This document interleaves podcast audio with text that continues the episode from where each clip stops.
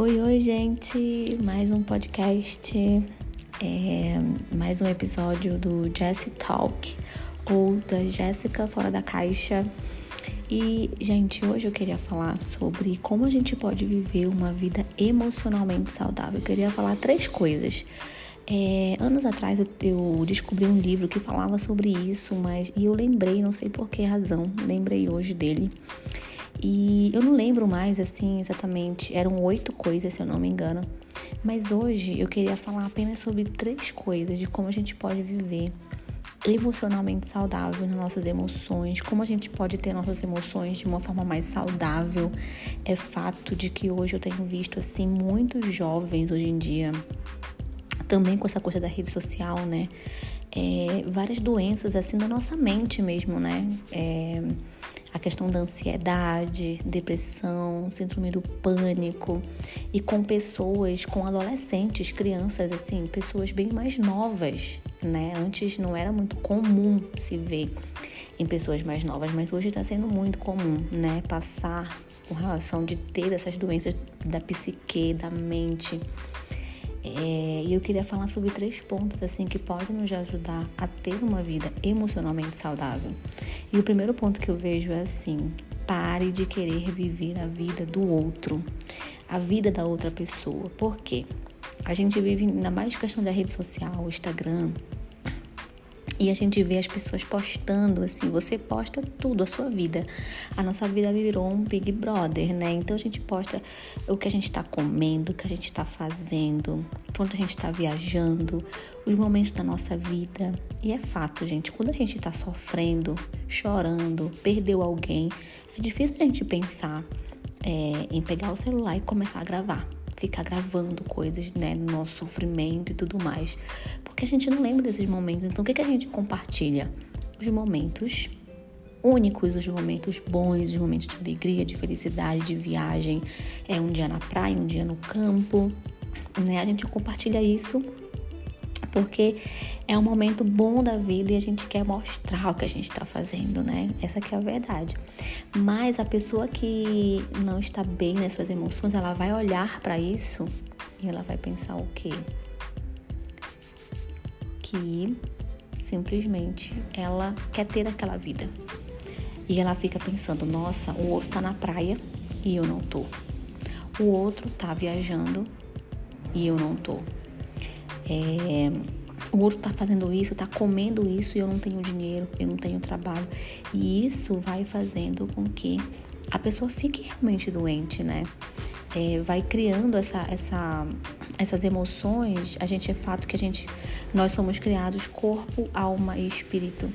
E quando eu não tô bem, né?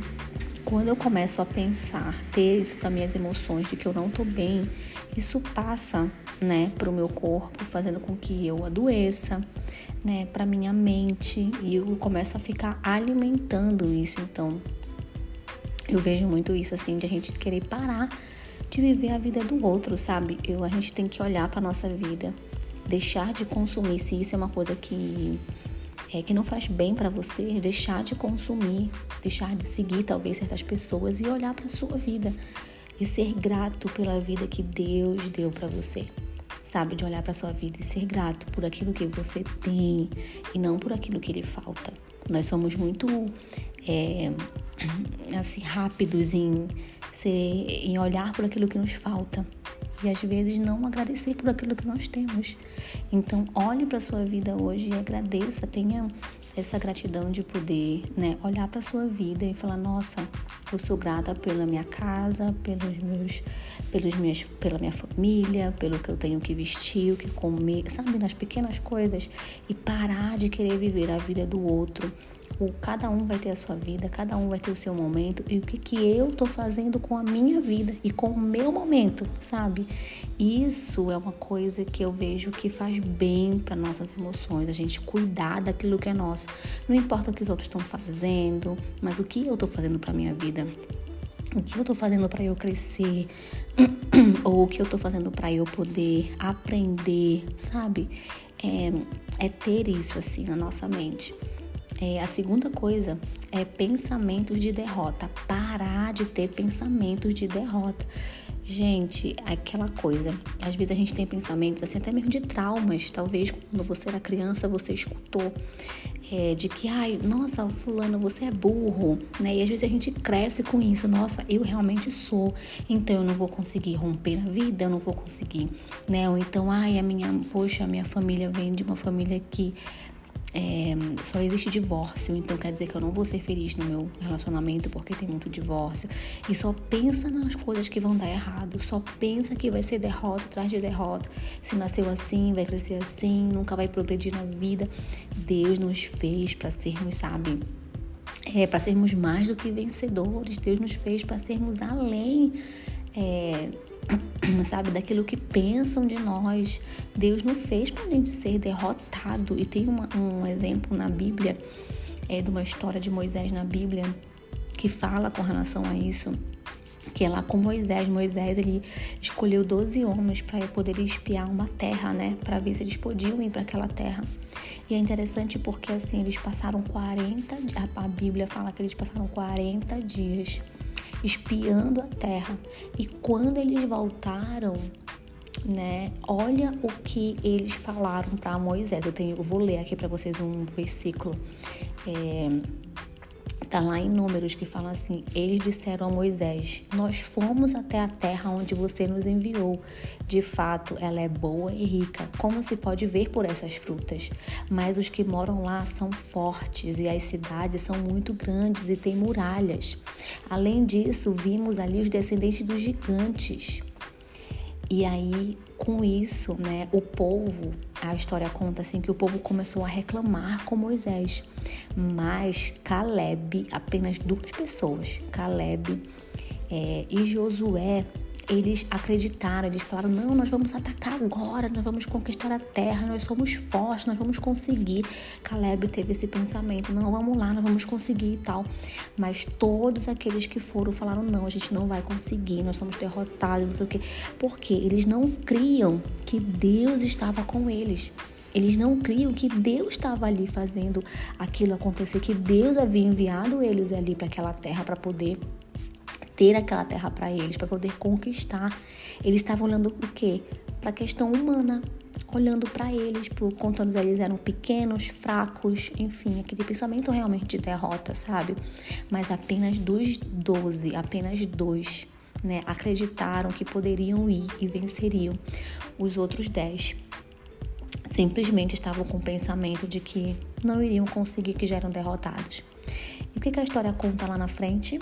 Mas lá na frente a história conta, a história termina dizendo que depois, né, de muito assim, eles falarem que Deus estava com eles e tal, eles finalmente decidiram ir. E a história conta que eles perderam, porque Deus não estava com eles. Essa foi a consequência, né?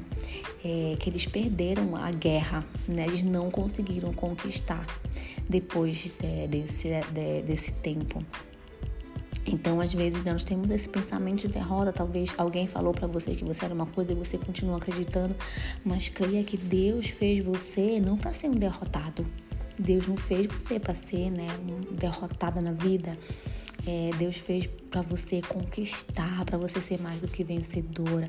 E que Deus está com você também, né? Na, na, na, na sua vida, Deus está com você, Deus está nas suas escolhas. Então, creia nisso, acredite, né? Que Deus está com você, que você vai é, vencer o seu dia, a sua semana, a sua batalha, aquilo que você acha que é muito grande. Lá eles achavam que eram gigantes naquela terra, né? Muralhas muito altas, gigantes que eles não iam conseguir. Mas eles esqueceram que havia um Deus que estava com eles e Deus está conosco. Então, tire esse pensamento de derrota, não deixe, sabe, o passarinho, sabe, fazer ninho na sua cabeça como falam, né?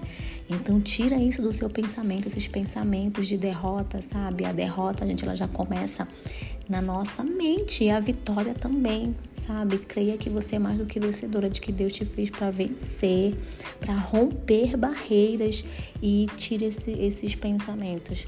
E a terceira coisa que eu queria falar rapidamente é que, assim, pra gente ser emocionalmente saudável, é ter amizades saudáveis, sabe? Amizades de pessoas, assim, pessoas que, que vão te ajudar, que não sentem inveja de você, que você pode conversar abertamente com aquela pessoa. Não é qualquer pessoa que você vai conversar sobre a sua vida, sobre é, compartilhar algo, mas de ter relacionamento. Nós não somos ilhas assim, onde temos que ficar, né, sozinhas. É, não tem como, né?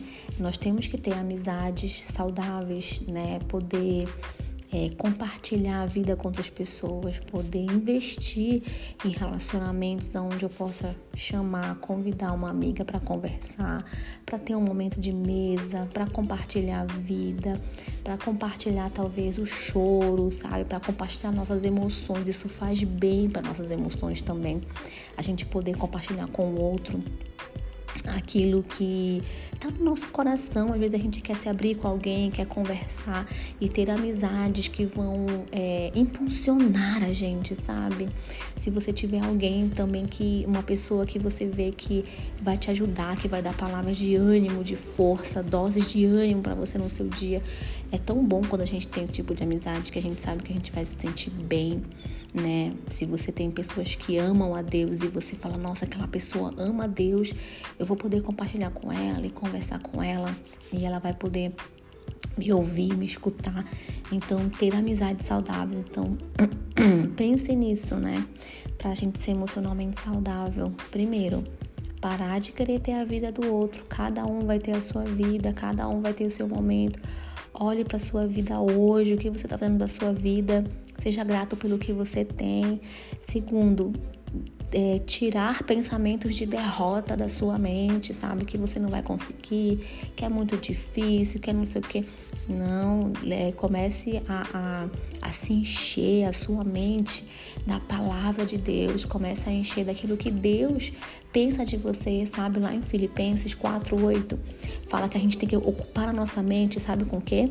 Com pensamentos nobres, pensamentos puros, pensamentos amáveis, pensamentos excelentes entre os outros, entre as pessoas, não tem que deixar lugar para mente vazia, sabe?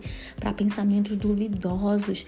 Essa batalha da nossa mente, a gente tem que encher com a palavra, com aquilo que Deus nos deu, com a nossa identidade daquilo que Deus nos deu. Então, leve esses pensamentos a Cristo. Deus, eu tô me sentindo derrotada, mas eu sei que eu não sou. Então, tire esse pensamento da minha cabeça porque eu sei que eu vou conseguir. Então, cada dia que a gente enche a nossa mente, né, com aquilo que Deus na sua infinita sabedoria, ele nos criou, né?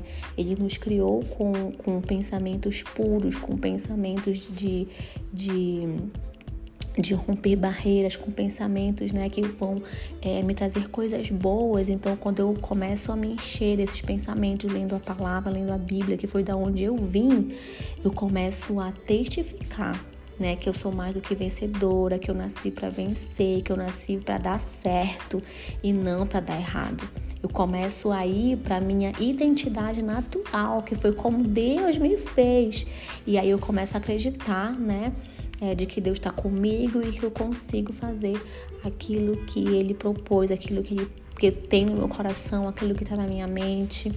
Então, pense com relação a isso e compartilhe. Se eu achar o livro, é, as minhas anotações. Eu tenho algumas anotações que eu anoto às vezes assim, é, palavras que vêm na minha, na minha cabeça ou que eu leio algum livro. Se eu achar, eu venho falar mais sobre isso. Se você gostou, compartilha e até o próximo episódio. Tchau, tchau.